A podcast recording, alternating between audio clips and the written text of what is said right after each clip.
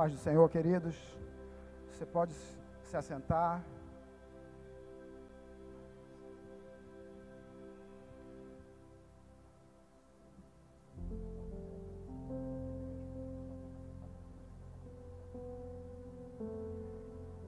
Amém, queridos. Nós vamos ler aqui no Evangelho de Lucas. Você pode abrir a sua Bíblia no capítulo 6.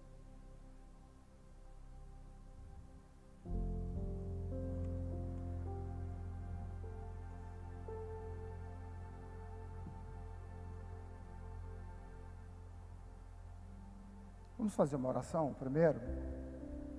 Mas já mantenha a sua Bíblia, a Bíblia aberta no capítulo Lucas capítulo 6, nós vamos ler do versículo 46 até o versículo 49. Mas antes disso eu quero fazer uma oração por mim e por você. E para a glória de Deus.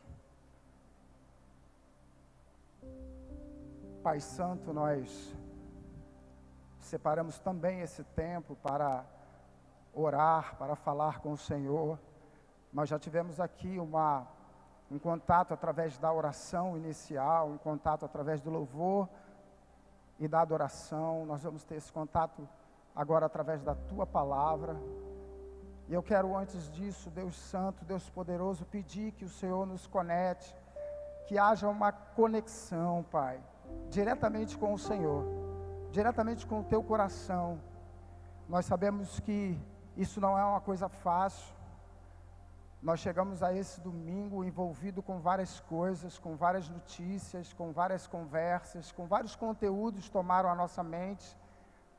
E quando nós chegamos aqui, às vezes fica muito difícil de nós termos uma concentração para que o Senhor fale com a tua palavra viva e eficaz ao nosso coração.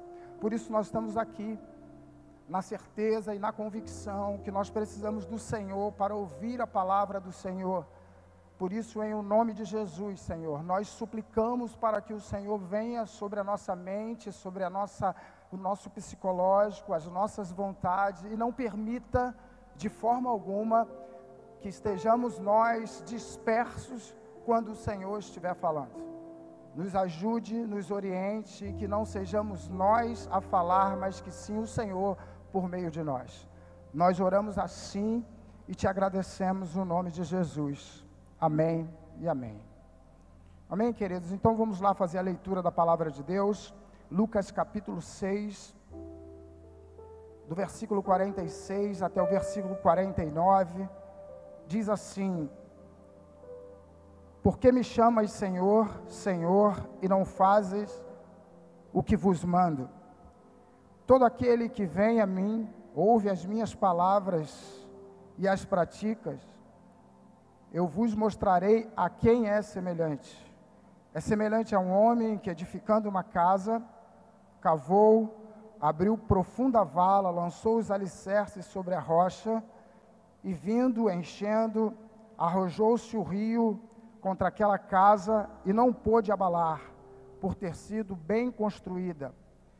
Mas o que ouve e não pratica é semelhante a um homem que edificou uma casa sobre a terra sem alicerce, e arrojando-se o rio contra ela, logo desabou, e aconteceu que foi grande a ruína daquela casa.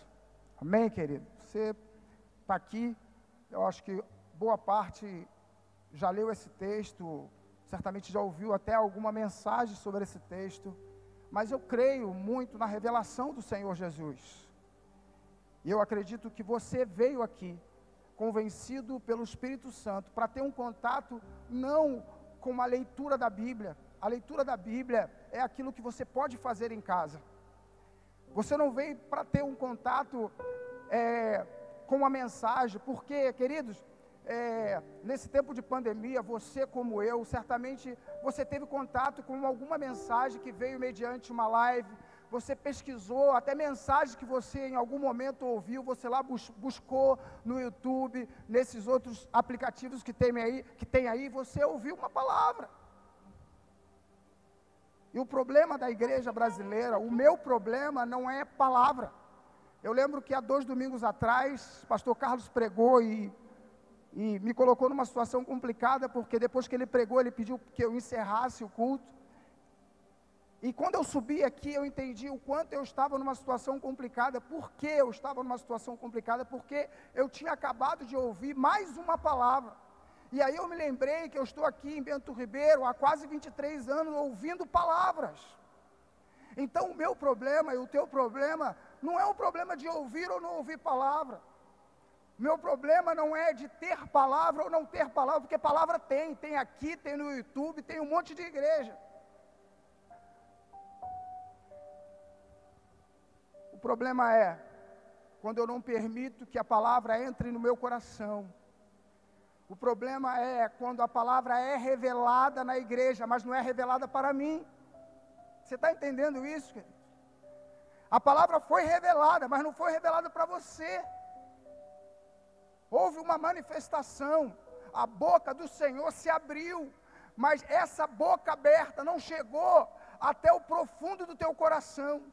Ela se abriu e não tocou, não separou a tua medula e as tuas articulações. A palavra ela não causou o efeito para o qual ela se propôs, mas não causou em quem? Não causou em você. Em algumas vezes não causou em mim. Então o problema não é a palavra. O problema é o solo, é o território que essa palavra ela cai. E muitas das vezes, como diz aquela, aquela parábola, é a, a semente não chega nem tocar no solo, porque muitas coisas estão ali e atrapalham esse processo. O solo não é arado, é um solo seco, é um solo que não foi regado. Então, essa palavra, ela não vai e alcança, e alcançando, ela não cumpre a finalidade dela. O problema está com, com quem é o mensageiro, o problema está com a palavra, o problema está com o poder superior a nós. Não, o problema está com quem recebe ou não recebe a palavra, ou recebe essa palavra aqui, e quando sai ali, ela não, ele não pratica a palavra. Essa é a nossa questão. Agora, longe de mim, longe de mim, trazer essa mensagem numa posição humana, psicológica, semelhante a essa posição que estou aqui geograficamente. Há andares aqui, há escadas aqui, que me lançam para esse outro patamar. Mas, querido, só me lança para esse patamar apenas por uma questão física e geográfica. Porque diante de Deus nós estamos no mesmo nível. Você está entendendo o que eu estou falando? Quando eu falo que a palavra, muitas das vezes, ela não chega. Eu, estou, eu não estou dizendo aqui, ó, eu aqui em cima e você aí embaixo. Eu estou falando a palavra, às vezes ela não chega aqui, ó, no Carlos Renato, no Cacá, no filho da dona Vera, no esposo da Janaína, no pai do Caleb e da Keren. É isso que eu estou dizendo. Porque eu estou falando para seres humanos, e esse que vos fala é um dos tais. Ser humano. E às vezes essa palavra não chega ao ser humano. Então, o ser humano que sou eu, eu preciso me identificar, eu preciso reconhecer, eu preciso aceitar que a palavra de Deus, às vezes ela não chega em mim. Esse é meu primeiro passo para ouvir a palavra de Deus, é entender que em mim tem uma origem adâmica, tem uma origem pecaminosa, que ela é resistente àquilo que eu mais preciso, que é a palavra de Deus. Quantos concordam comigo? Por que nós não lembramos das palavras? Porque na hora da tomada de decisão, Márcia, a palavra que você tanto ouviu te falta para te ajudar. Por que falta para mim? Porque no dia da chuva, no dia que a parede está caindo, por que que só nesse dia a gente vai lembrar que alguém nos avisou? Sabe por quê? Porque mesmo eu não querendo, sabe, Júnior, mesmo você não querendo, nós somos seres humanos. Nós estamos negando isso a vida inteira. Olha, eu quero dizer uma coisa para você, e já uma estratégia para ganhar presente. Dia 30 de setembro é meu aniversário. eu estou numa felicidade. Vou fazer 48 anos, com um corpo de 17. Pastor Carlos, quantos viram meu Instagram aqui? Que eu sou digital influencer agora. Se vocês não sabem, estou falando. Quem viu aqui? Quem não viu, vai lá ver. Carlos Renato Kaká no Instagram. Vai lá, me segue, me dá uma força que eu sou digital influencer agora. Você sabe uma. Eu, eu postei uma foto, estou com uma camisa branca, com uma bola, eu voltei a jogar futebol. Depois de dois anos, o Caleb insistia, cadê o Caleb? O Caleb insistia, pai, tu nunca jogou, tu nunca jogou, tu com essa perninha arcada. Eu falei assim, eu já joguei. E aí, por pressão dele, eu voltei a, a jogar ontem. Agora, voltando à camisa. Voltando à camisa, Márcia. Aquela camisa, eu quero dizer para vocês, é do Caleb. Aquela camisa que eu estava. Eu estava com 112 quilos. E ontem, só de raiva, eu fui jogar futebol com a camisa do Caleb. Tem gente que fala que eu estou doente. Tem gente que fala que eu estou passando fome. Ninguém fala que eu estou saudável, pastor Carlos. Ninguém fala que eu corro quase todo dia, quase 6 quilômetros na vila. Que eu estou fazendo dieta, não como um monte de coisa. Ninguém fala isso. Fala, ah, pastor Carlos deve estar tá doente. Alguém me parou na igreja um domingo desse e falou assim: Olha, está todo mundo falando que tu está doente. Gente, eu não estou doente. Né? Eu nem sei se eu tive Covid. Eu tive 40 dias de tosse, mas eu não fiz o teste. Não sei se tive Covid. Eu não estou doente, estou feliz da vida, querido. Estou feliz da vida. Semana passada a Carlinha foi, ligou para a gente, fez uma, uma, uma chamada de vídeo, deu a notícia, você vovô, aleluia, você glorifica o nome do Senhor por isso. Eu estou feliz da vida, feliz da vida. E agora, dia 30 de setembro, duas, duas tarefas para você, tá? Primeira tarefa, me seguir no Instagram. Vai lá seguir, quando eu postar lá, tu comenta, tal, que eu sou digital agora. Segunda tarefa, dia 30 de setembro é meu aniversário. Eu calço 41, mas para ficar mais confortável, é, é, eu calço 40, para ficar mais confortável é 41. A minha calça era 48, tá? Essa daqui é 42, está caindo, então você já sabe que, que número de calça você tem que comprar. A minha camisa era aquela grandona, pastor Carlos uma vez deram uma camisa muito bonita para ele, uma camisa importada, mas a camisa ficou grande, né? E ele gosta de me dar presente. Mas esse, mas esse presente, cara, foi um presente muito complicado. Porque ele chegou para mim, pô, me deram uma camisa, o cara comprou lá nos Estados Unidos, pô, pô quando eu olhei para a camisa, eu lembrei de você. A camisa dava três dele. Ele lembrou de mim por quê? Aí eu, pô, beleza, pastor, vou usar a camisa. Agora só quero te dizer que aquela camisa não dá mais em mim, está batendo aqui, ó, agora. Então eu estou feliz da vida. Dia 30 de setembro você vai comprar meu presente, eu vou ficar mais feliz da vida ainda. Mas querido, eu tenho entendido muito que eu sou um ser humano como qualquer outro. Eu sou um ser humano como qualquer outro. Como eu tenho entendido isso? Como eu tenho percebido as minhas oscilações, e como eu tenho, às vezes, não me compreendido. Por que, Monique? Às vezes, tão forte em algumas situações, meu Deus do céu. Mas quando eu vi a minha esposa me ligar e mostrar a foto da perna dela, eu falei assim: acabou. O pastor Carlos me mandou uma mensagem, falou assim: Tu vai pregar hoje à noite? Eu falei assim: Eu não tenho cabeça. E graças a Deus a perna dela está maravilhosa, porque ela tem um marido que está magrinho, né, que está vestindo a camisa dos filhos, que é chefe de cozinha, que tem feito comida para ela, o marido que é nutricionista, tem feito comida que ela pode comer, e também ela ganhou um enfermeiro, sou eu que faço o curativo dela. Hoje eu fiz o curativo dela, a perna dela está linda, maravilhosa, está se recuperando muito bem. E eu estou feliz da vida com tudo isso. Eu tenho meus dois lindões que estão aqui, Kéria Puc, João Caleb, Pedro veio de manhã, mas agora foi lá para a namorada. A namorada começa a dividir, dividir as coisas, né? Dividir tempo e tal. Mas enfim, está lá. Tenho filhos lindos.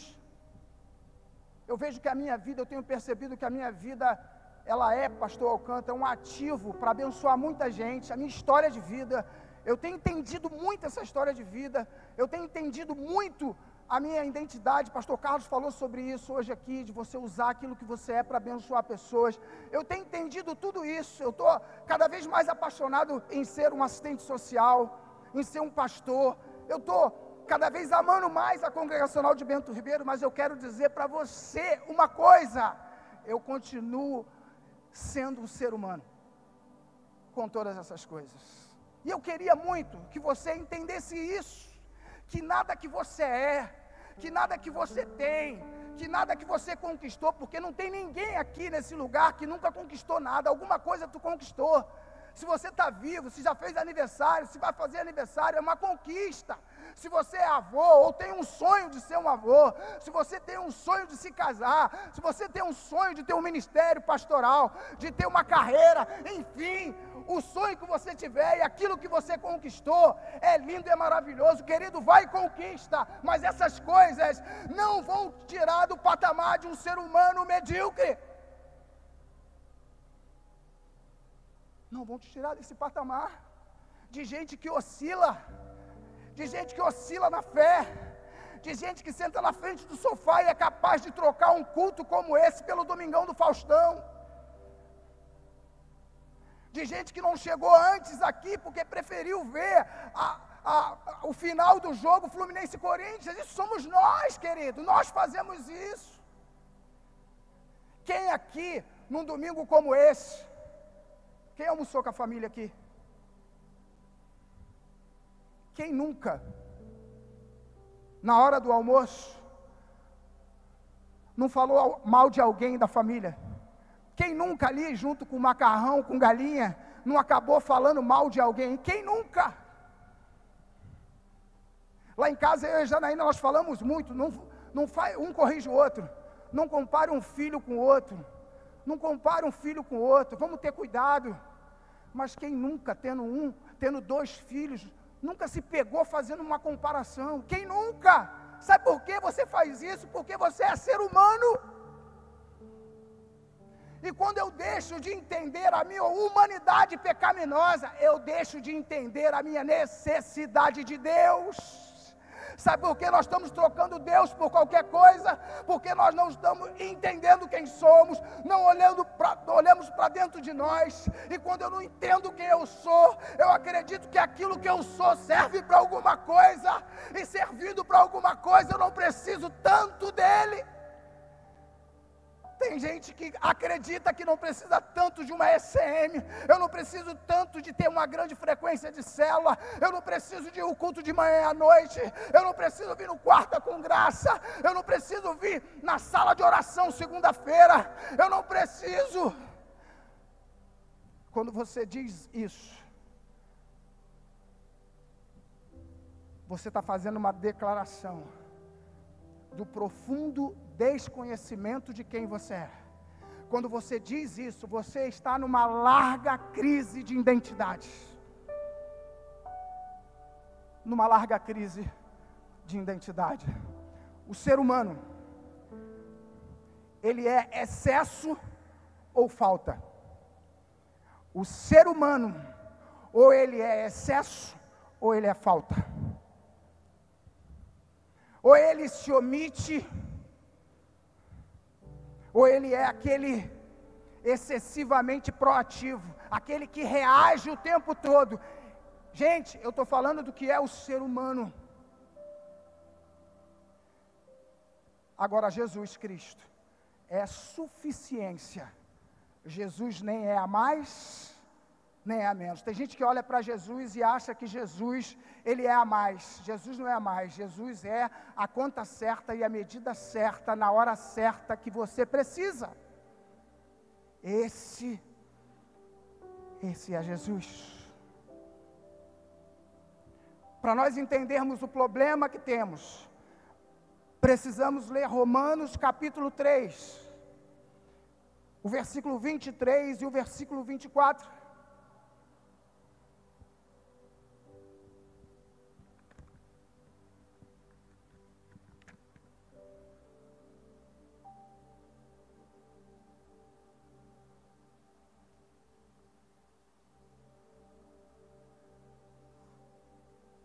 Romanos capítulo 3, o versículo 23 e o versículo 24.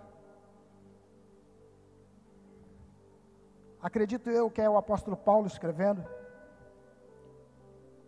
Diz assim: Pois todos pecaram e carecem da glória de Deus, sendo justificados gratuitamente por Sua graça, mediante a redenção em Cristo Jesus. Quando nós éramos evangelistas, quando nós éramos evangelistas, e pastor Carlos falou isso também aqui hoje de manhã, que às vezes olha e vê, ah, fulano foi um evangelista, desistiu de ser. Esse versículo aqui era o versículo para iniciar abordagem do evangelismo, iniciar o plano de salvação. Quando o cara estava lá no meio do carnaval, você ia numa praça pública, um domingo à tarde, um sábado à tarde, abordava num trem, abordava numa favela, numa comunidade. E quando a pessoa era, apresentava uma resistência, você trazia esse versículo: olha, a Bíblia diz que todos pecaram. Então você, você precisa de Jesus, eu preciso de Jesus mas nós deixamos de explanar, anunciar, comunicar esse versículo, e esse versículo também deixou de fazer parte da nossa análise, da nossa autoanálise. O texto diz que todos pecaram, todos pecaram. Esse versículo aqui, ele não é a pesquisa do Ibope, que dá margem de erro. Não há margem de erro. Esse versículo aqui não é, uma, não é uma pesquisa por amostragem. Jesus não pegou uma quantidade de ser humano, tirou ali, coletou uma quantidade de ser humano, abordou, avaliou uma parte da humanidade. E dessa parte, Jesus chegou à seguinte conclusão: todos pecaram, não foi assim. Esse versículo não fala de uma pesquisa de amostragem. Jesus ele está dizendo todos pecaram, não é a coleta da parte da humanidade, todos pecado, pecaram, eu, você, tua avó, tua bisavó, todos pecaram. Todos pecaram. Todos pecaram. E o Salmo 51, versículo 5, nós líamos muito isso no encontro com Deus porque as pessoas chegavam um pouco resistentes lá, e nós líamos: em pecado me concebeu minha mãe. Salmo 51, versículo 5. Olha aqui, o apóstolo Paulo diz que você pecou, que você é pecador, que você estava destituído da glória de Deus. O apóstolo Paulo diz que a graça foi ofertada a você o favor de Deus, de forma, a graça de graça foi ofertada a você.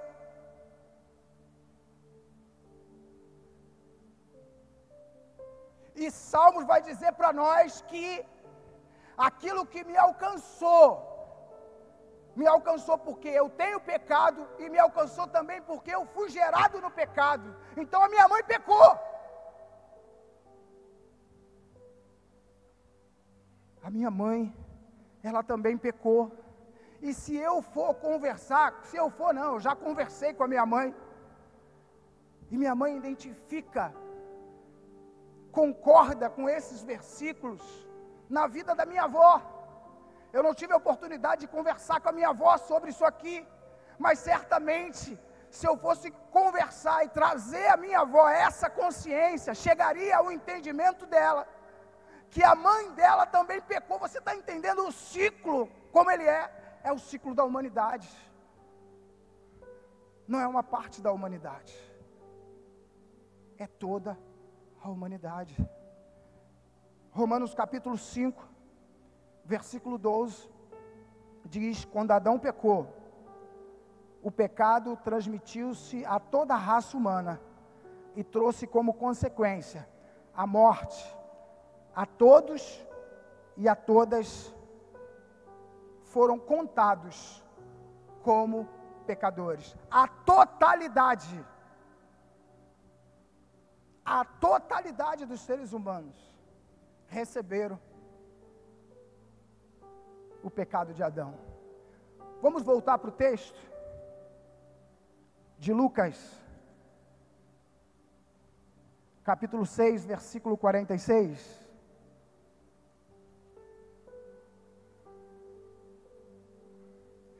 Com essa introdução, eu queria que você olhasse para esse texto.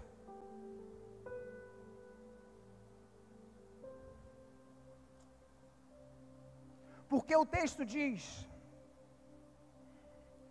que aquele que ouve a minha palavra é semelhante a. E o título dessa mensagem é: A quem é semelhante? A quem você é semelhante?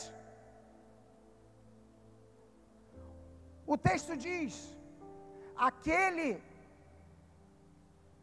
que ouve a minha palavra e as pratica, é semelhante a um homem que abriu uma vala, lançou sobre essa vala o alicerce, e sobre esse alicerce ele edificou a sua casa, e edificando ele a sua casa, ele viveu nesta casa, a família dele estava ali, mas um dia, eu não sei quanto tempo ele morou nessa casa,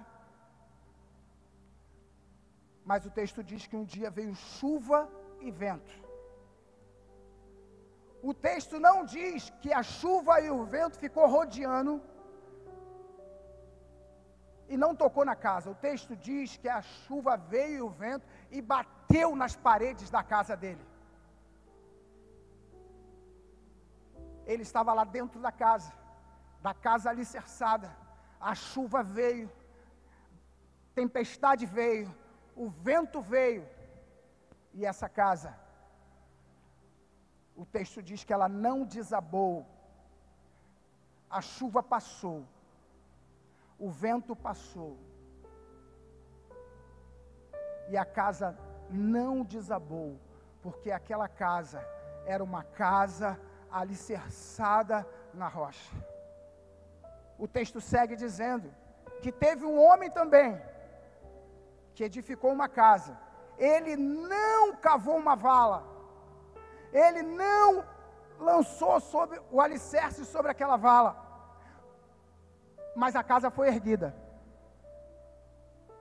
A casa foi erguida. A casa estava de pé. A chuva veio, o vento veio, bateu nas paredes daquela casa. Eu não sei se no primeiro dia de chuva a casa caiu. Eu não sei em que, em que dia exatamente. Eu não estudei para saber o cronograma da chuva e do vento. Mas o texto me diz que essa casa caiu. E foi tudo de rala abaixo. A casa e quem estava dentro desta casa.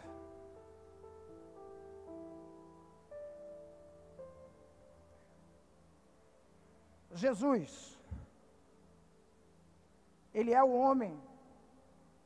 Os evangelhos trazem a história de Jesus e esse evangelho contado por Mateus, Marcos, Lucas e João diz para nós que Jesus é o homem alicerçado na rocha. Ele é a rocha, mas ele, no tempo que teve aqui, tudo o que ele fez, ele fez em obediência mas Jesus nunca negou, presta atenção, Jesus nunca negou as suas limitações.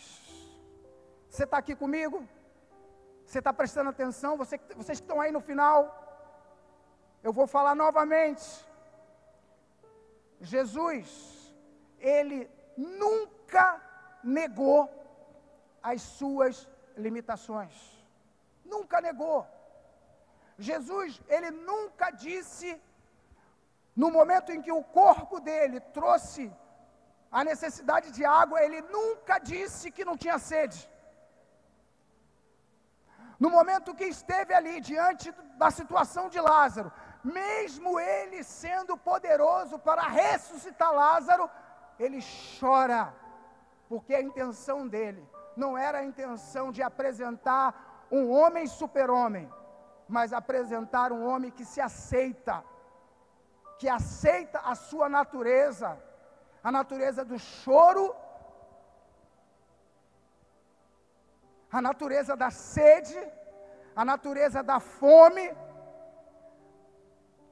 a natureza da angústia, quando nós vamos ali no Getsemane, nós vamos ver um Jesus angustiado, nós vamos ver um Jesus sentindo falta de companhia de doze vacilões. Um dormiu, um foi ver gibi, outro estava no WhatsApp, e aquele homem, que é o nosso referencial de perfeição, ele quis demonstrar para nós que ele tem necessidade de relacionamento, que no tempo das suas angústias, que no tempo dos seus apertos, ele precisa de pessoas. E ele foi duas vezes procurar aqueles homens, e aqueles homens estavam dispersos quanto aquilo que ele estava precisando. Eu quero abrir um parênteses aqui. Uma palavra que eu escutei aqui no domingo de carnaval de 2020, nesse domingo do Marcelo Travassos, ele falava de Ana, Eucana e Penina. E ele falava da responsabilidade de Penina, de Eucana e de Penina, diante da dificuldade de Ana.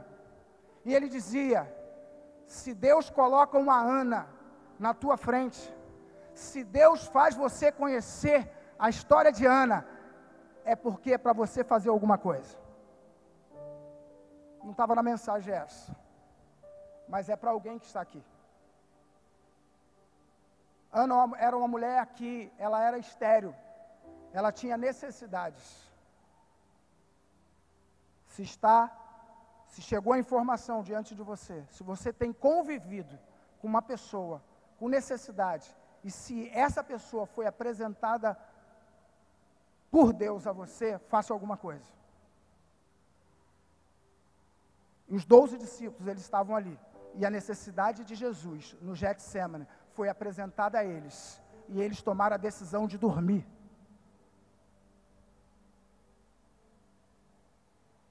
Você pode estar pensando, é, mas se eles estivessem ali acordados, Jesus não ia. Querido, uma força a mais para o sofrimento, uma força a mais para passar pelaquilo que ele passou. Nós temos que estar atento a, a esse tipo de coisa. Então Jesus ele mostrou as suas limitações em vários textos da Bíblia. E nós, às vezes, nós queremos escondê-las. Nós queremos mostrar uma outra pessoa. Nós queremos apresentar um outro ser humano, e eu quero te dizer que esse ser humano que você está lutando para apresentar, esse ser humano, de fato e de verdade, ele não se sustenta. Ele não se sustenta. É o ser humano que na hora da chuva e do vento vai cair. Aquela casa ficou, Ademir, em pé durante um tempo, mas chega uma hora que cai. Chega uma hora que cai. Porque é uma casa que não está em Jesus é uma casa que não é uma casa verdadeira. E esse texto que nós estamos lendo aqui de Lucas, é um texto de Jesus disparando na direção dos fariseus.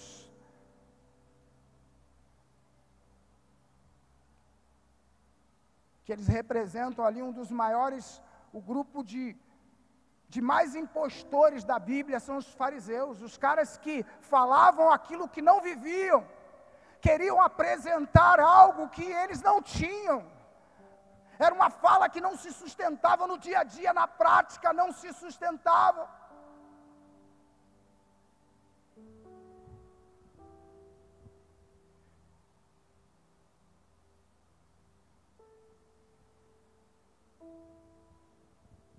E esse texto fala de um homem que ele tentou sustentar algo em verdade, sustentar algo em mentira, e no dia da chuva,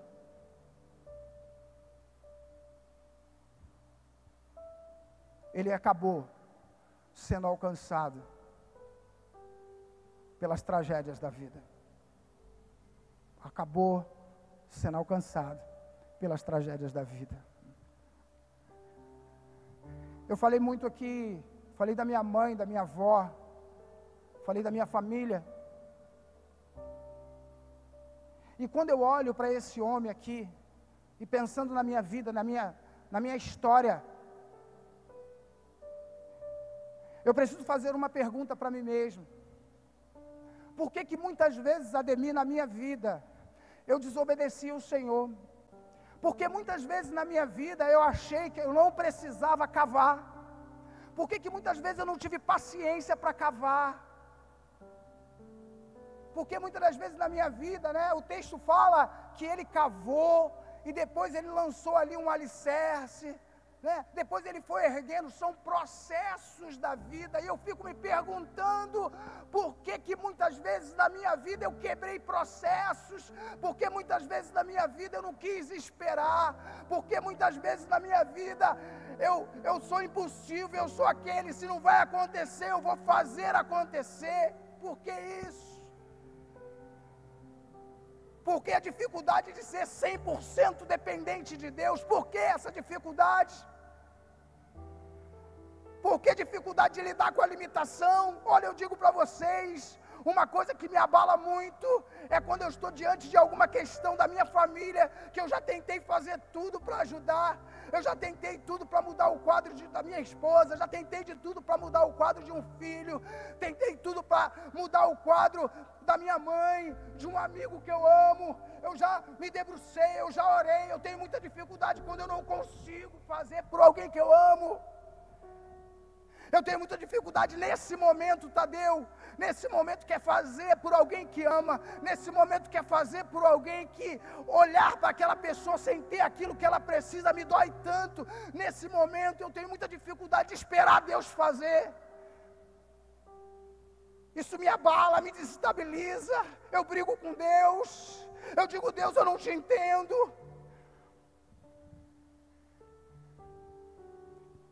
E aí eu entendo esse homem aqui. Eu entendo esse homem aqui que não edificou na rocha. Eu entendo esse homem pecador, esse homem com origem em Adão. Aí eu entendo, sabe, pastor Alcântara? Aí eu começo a entender que não edificar a casa na rocha tem a ver com o ser humano. Desobedecer a Deus tem a ver com o ser humano. Eu entendo algo que é tremendo para a minha vida e deve ser para a tua. Isso é duro saber, mas revela que nós precisamos de Deus.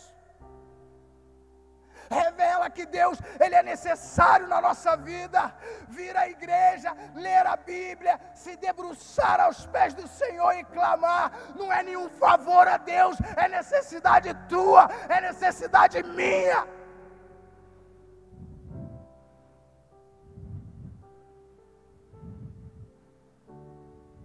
Hoje é aniversário do meu pai. Está lá na, numa ilha aí, comemorando o aniversário dele. Falei com ele, gravamos vídeos e mandamos para ele. A igreja tem muitas pessoas novas. E nesse meu processo de ser avô, de fazer aniversário, nesse processo de pandemia, eu tenho entendido muitas coisas. E eu tenho entendido que a minha dificuldade de ser 100% dependente de Deus tem a ver com um menino que aos 13 anos de idade, o pai que era o super-homem dele foi embora.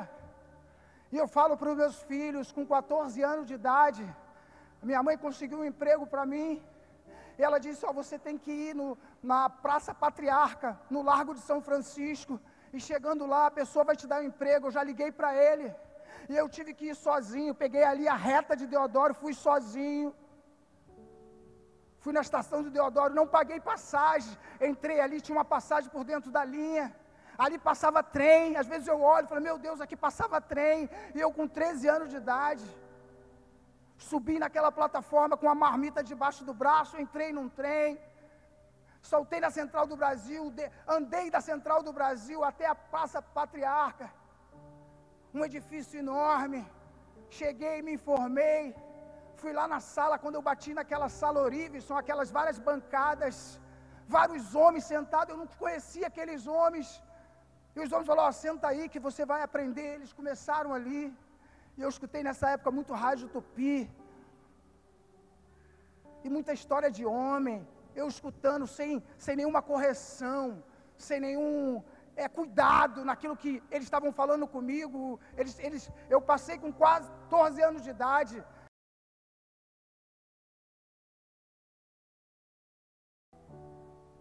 E outro dia eu vou te contar o restante da minha história até eu chegar aqui. E esse homem aqui, que Deus fala, Jesus está falando aqui, o homem que não edificou a casa na rocha, esse homem aqui é um homem que nasceu em pecado, como diz o Salmo 51, em pecado concebeu a mãe dele. Esse homem aqui é um dos homens contado como pecador. E nós que somos pecadores, se nós não fazemos o um movimento contrário para Deus, nós vamos em todo dia da nossa vida edificar casas na areia e vamos provar todos os dias da chuva que bate e derruba as nossas decisões.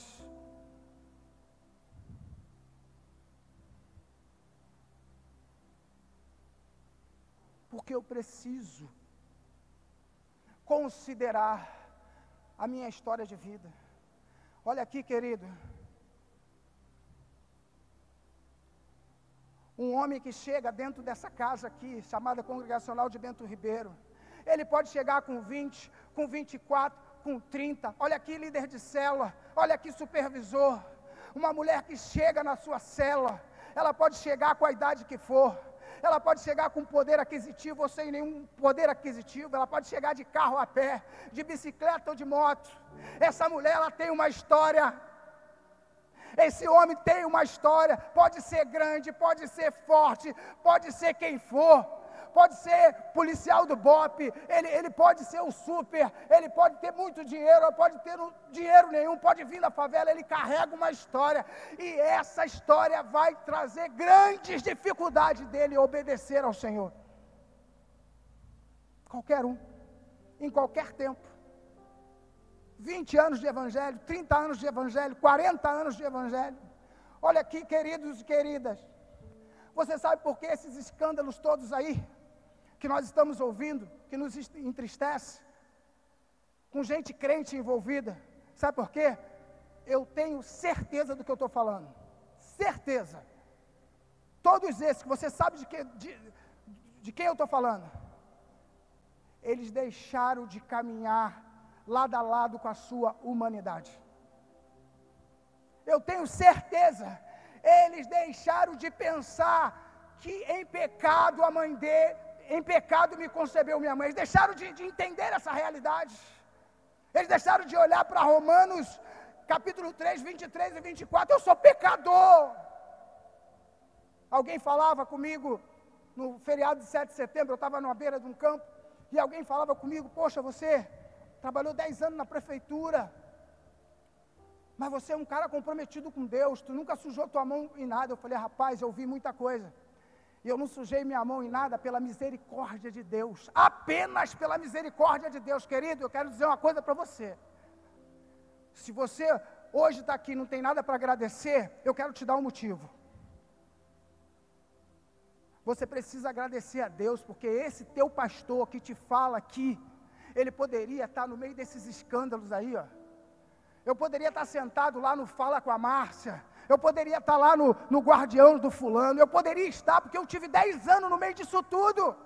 E pela graça e misericórdia de Deus, como diz o pessoal da Assembleia, não eu, o Senhor, não eu, mas pela misericórdia de Deus. Foi só por isso, querido, que eu não me tornei um escândalo para envergonhar o Evangelho. Mas isso tem a ver, tem a ver com o entendimento de quem nós somos. Todo dia, todo tempo, toda hora, eu preciso saber quem eu sou. Eu quero dizer para você, Janaína deve estar em casa, deve estar vendo. E eu digo para ela: esse homem aqui, que tem te surpreendido com as minhas atitudes, eu sei que você fica assim com as minhas atitudes com, com você. Eu quero dizer, esse homem é capaz de te trair. Você, você ouviu isso? Você ouviu? Tem gente que fala, pastor Cacá é comprometido, pastor Cacá é um homem. A dona Edice fala, você é o homem que pega o boi na unha. O homem que pega o boi na unha é capaz de trair, de envergonhar essa igreja, de envergonhar o Senhor, de envergonhar minha favela, de envergonhar minha mãe. O dia que eu me esquecer da onde eu vim, o dia que eu esquecer que eu vim de Adão, o dia que eu esquecer que eu vim de Dona Vera, o dia que eu esquecer a, as decisões que já tomei na minha vida, o dia que eu esquecer disso, eu sou o homem que tenho dificuldade de edificar a casa na rocha em obediência ao Senhor. Eu falo para Caleb Keller, vocês têm que orar. Às vezes eu fico assim, pô, pai, mas tem que orar. Toda vez que a gente sai, tem que orar, tem que orar. Tem que ler a Bíblia, tem que buscar o Senhor. Eu falo para ele, por quê? Porque você precisa. Porque a tua carne é má. Porque você tem história, você tem legado, você tem, além de você ter origem adâmica, você tem um legado pesado familiar para carregar. E se você não se colocar diante de Deus, você envergonha. Você vai colher o resultado da ruína, da água que bate, leva, leva a tua juventude, leva a tua adolescência, leva o sonho de uma carreira, leva leva e vai e acaba. E olha, querido, eu quero falar uma coisa, outra coisa para você, sabe? Jesus é muito bom. Eu tenho o maior orgulho de ser membro da Congregacional de Bento Ribeiro. Eu tenho experiências tremendas nessa igreja. Jesus é maravilhoso. Mas existe coisas na nossa vida que nós perdemos. Existem coisas na oportunidade. Jesus restitui, restitui aquilo que Ele quer restituir. Mas existem coisas que, na sua soberania, no senhorio de Deus, Ele não vai restituir. Você vai ficar sem, porque você tomou uma decisão errada. Você vai ficar sem.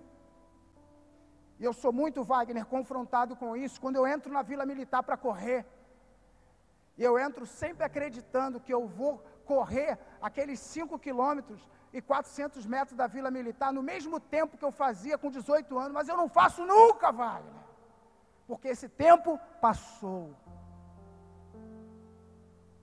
O tempo passou. Eu quero dizer para pessoas aqui: tem coisas que você não vai viver mais, mas eu quero te chamar a atenção para coisas que você ainda pode viver e que está diante de você, a oportunidade de viver ou a oportunidade de novamente deixar passar. Novamente deixar passar.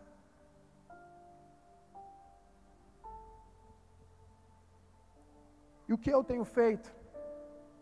Eu acho que eu posso sugerir isso para você.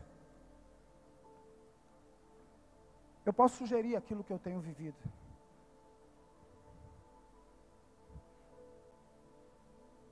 eu tenho feito uma excursão dentro de mim. Nós fomos muito, muito, muito mesmo. Bento Ribeiro é uma igreja que quem vem aqui pela primeira vez e vê os pastores, as pessoas que sobem aqui para pregar, acham que todos nós somos psicólogos. Porque o que se fala de termo da psicologia aqui é uma coisa. O, o André Forte pregando aqui domingo à noite quem não conhece, né, outros e outros. Na verdade, os pastores que são daqui, todos que pregam aqui vão usar algum termo que é da psicologia. Todos vão usar. Então, nós ouvimos aqui muita coisa. Mas como eu sou um pecador, eu preciso continuar ouvindo e eu preciso continuar praticando. Quantas palavras de paternidade você já ouviu? Eu ouvi um monte. Pastor Carlos, pastora Kátia, e fora os que vêm de fora, Cote, e, e, um monte de gente que já veio aqui, já falou de paternidade, sem falar a pastora Valéria Teles, a rainha da paternidade, está sempre trazendo. Janaína já falou de paternidade aqui. Quantas vezes você foi ministrado? Muitas vezes. Mas você acha que você não precisa ser ministrado em nada de paternidade? A tua origem é adâmica. Você é pecador. Você precisa, você tem dificuldade de obedecer e de edificar a tua casa na rocha. Sabe por quê? Por causa da tua história de vida. Por causa do Adão e por causa da tua família, da forma que você foi criado, da forma que você foi colocado diante das, das, das responsabilidades. Tem gente como eu, foi é, é, colocado diante das responsabilidades, mas tem outros que até hoje estão com 40, 50 anos, e mãe, a, a mãe e o pai ainda tomam decisões para ele. Então, é um outro extremo. Se lembra que eu falei aqui no começo? O ser humano, ele é excesso ou falta. E aí, quando nós vamos educar nossos filhos, a nossa educação de filho, ela é por excesso ou ela é por falta. Quando nós vamos educar os nossos filhos, ou nós seremos muito severos, ou nós seremos muito omissos. Ou nós vamos dizer que nada pode, ou nós vamos dizer que tudo pode. O equilíbrio, sabe aonde está? Em Jesus. Mas é esse Jesus que eu não consigo obedecer.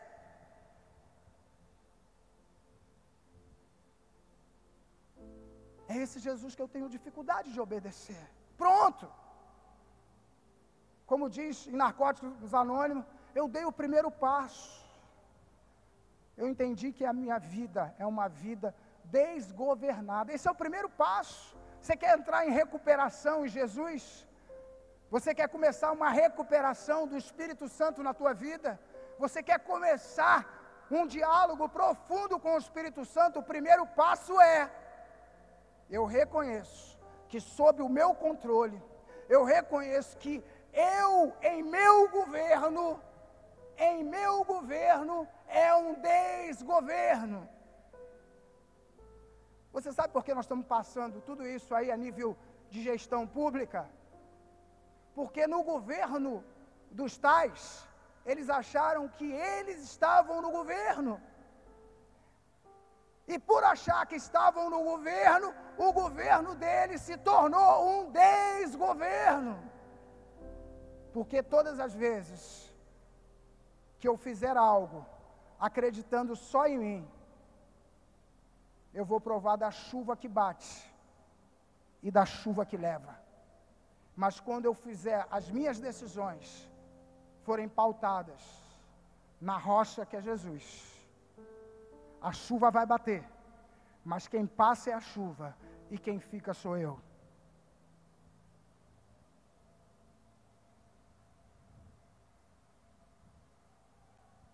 Eu quero te convidar a ficar de pé.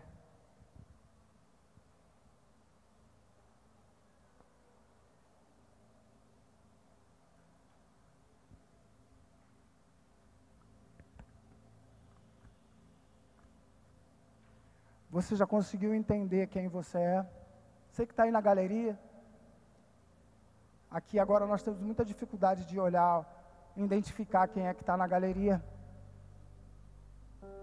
Mas não é tão relevante que eu identifique você.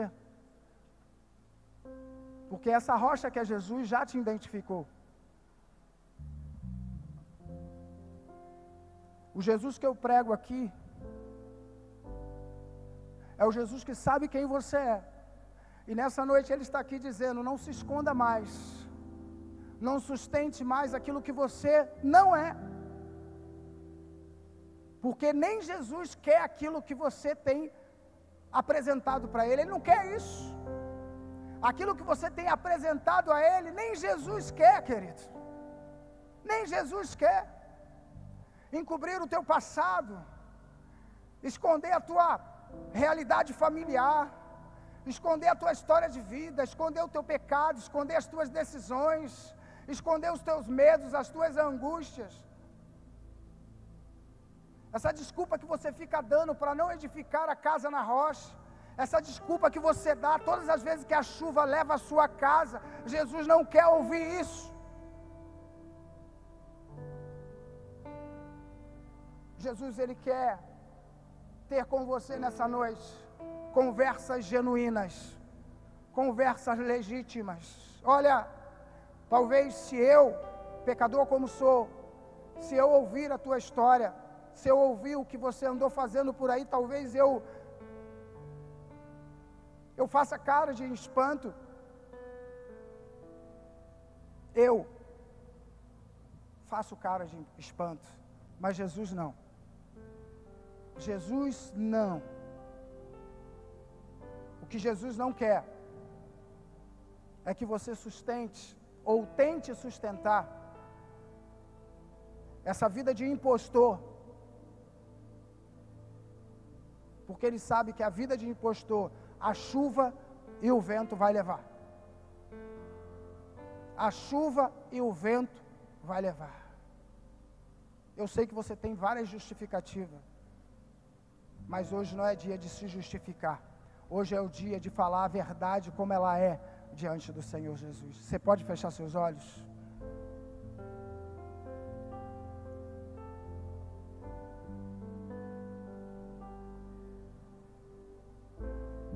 Eu queria que você tivesse um tempo com você mesmo e queria que você tivesse um tempo com Jesus. Separe um tempo para se encontrar com aquilo que de fato você é. E depois você se encontre com Jesus. Existem coisas que te doem e você quer encobrir. Existem coisas que estão te angustiando e você quer encobrir. Existem coisas que você queria que tivesse diferente e você está falando que vai tudo bem. E até para Jesus, e até nas orações você diz que vai tudo bem. Mas Deus, o Senhor Jesus, Ele está te dando a oportunidade de começar um tempo novo, de fazer desse primeiro dia da semana um dia novo. É o dia de chorar, é o dia de falar o que está doendo, é o dia de dizer: Jesus, eu tenho carregado uma mentira há anos e anos. Jesus, eu tenho mesmo te desobedecido anos e anos. Hoje chegou o dia de você dizer: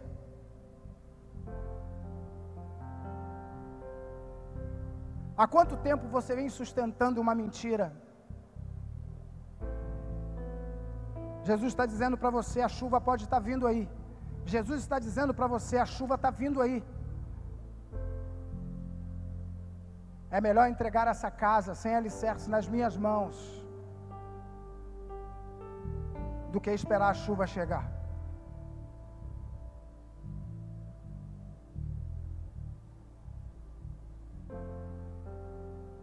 É uma pena que nós não podemos te chamar aqui na frente para que você tenha um ato de fé, porque o evangelho que nós pregamos aqui é o evangelho de Jesus, é o evangelho de fé. Evangelho sem fé não existe.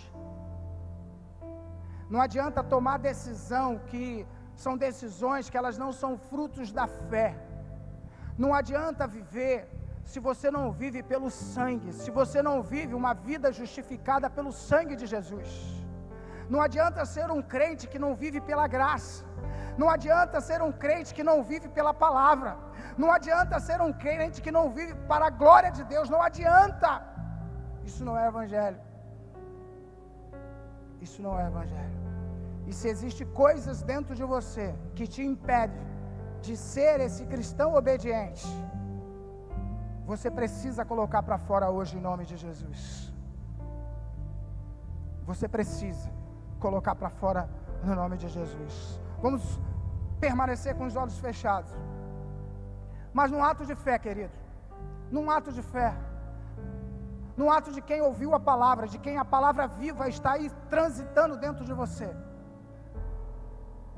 No ato de quem está dizendo assim: Eu queria tanto que tivesse um apelo, que eu ia lá na frente. Você não pode vir, eu não quero que você venha.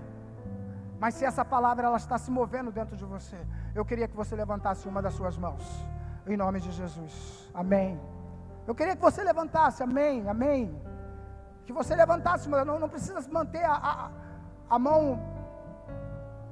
levantada.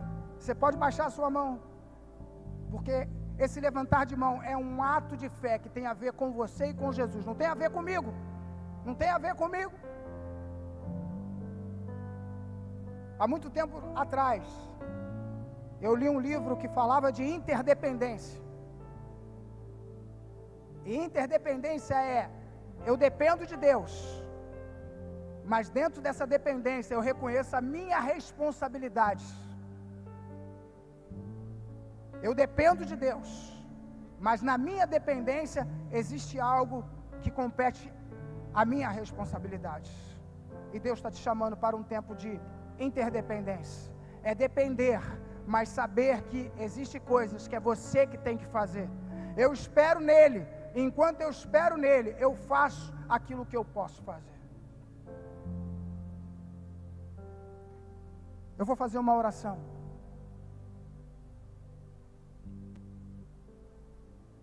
Senhor Jesus, o Senhor sabe o quanto é difícil pregar aqui e não trazer essas pessoas a um ato de fé. Essa igreja é uma igreja que instiga e leva as pessoas a atos de fé. Mas a prudência, os protocolos impedem de nós fazermos isso. Mas nós cremos no Teu Espírito Santo, que vai tocar em pessoas. Pessoas que terão as vidas transformadas, porque vão tomar decisões. Vão tomar decisões. Gente que vai fazer o caminho de volta. Gente que estava indo para a direita, mas a partir de hoje vai voltar para a direção do Senhor. Gente que estava andando no seu próprio caminho, mas a partir de hoje vai andar no caminho do Senhor gente que tem muita dificuldade, muita limitação de obedecer, de esperar em Deus, mas pessoas que vão falar disso para Deus, vão falar das suas limitações, da sua dificuldade de esperar em Deus, vão falar disso no altar do Senhor Jesus, Pai. Gente que vai viver o versículo bíblico que diz que aquele que está em Cristo, nova criatura é, as coisas velhas se passaram, e eis que tudo se fez novo, Pai. E eis que tudo se fez novo, Pai. Eu abençoo os teus filhos, Pai. Eu abençoo aqueles que estão aqui embaixo, Pai. Eu abençoo aqueles que estão na galeria para viver o tudo novo de Deus, para viver a casa edificada na rocha eu os abençoo, Pai, para cavar a vala, para lançar os alicerces, para erguer a casa, ó Deus, na rocha. Eu os abençoo, Pai, para que no dia da chuva, a chuva bata na parede, mas não o derrube. Eu os abençoo, Pai, para que no dia que o vento bater, ele bata, mas não os derrube, Deus, para que eles possam testemunhar que eles permaneceram e que houve o dia mal, mas o dia mal passou e eles estão de pé, exaltando e glorificando o nome do Senhor. Aleluia. Louvado seja o nome do Senhor. Você pode aplaudir ao Senhor. Aleluia.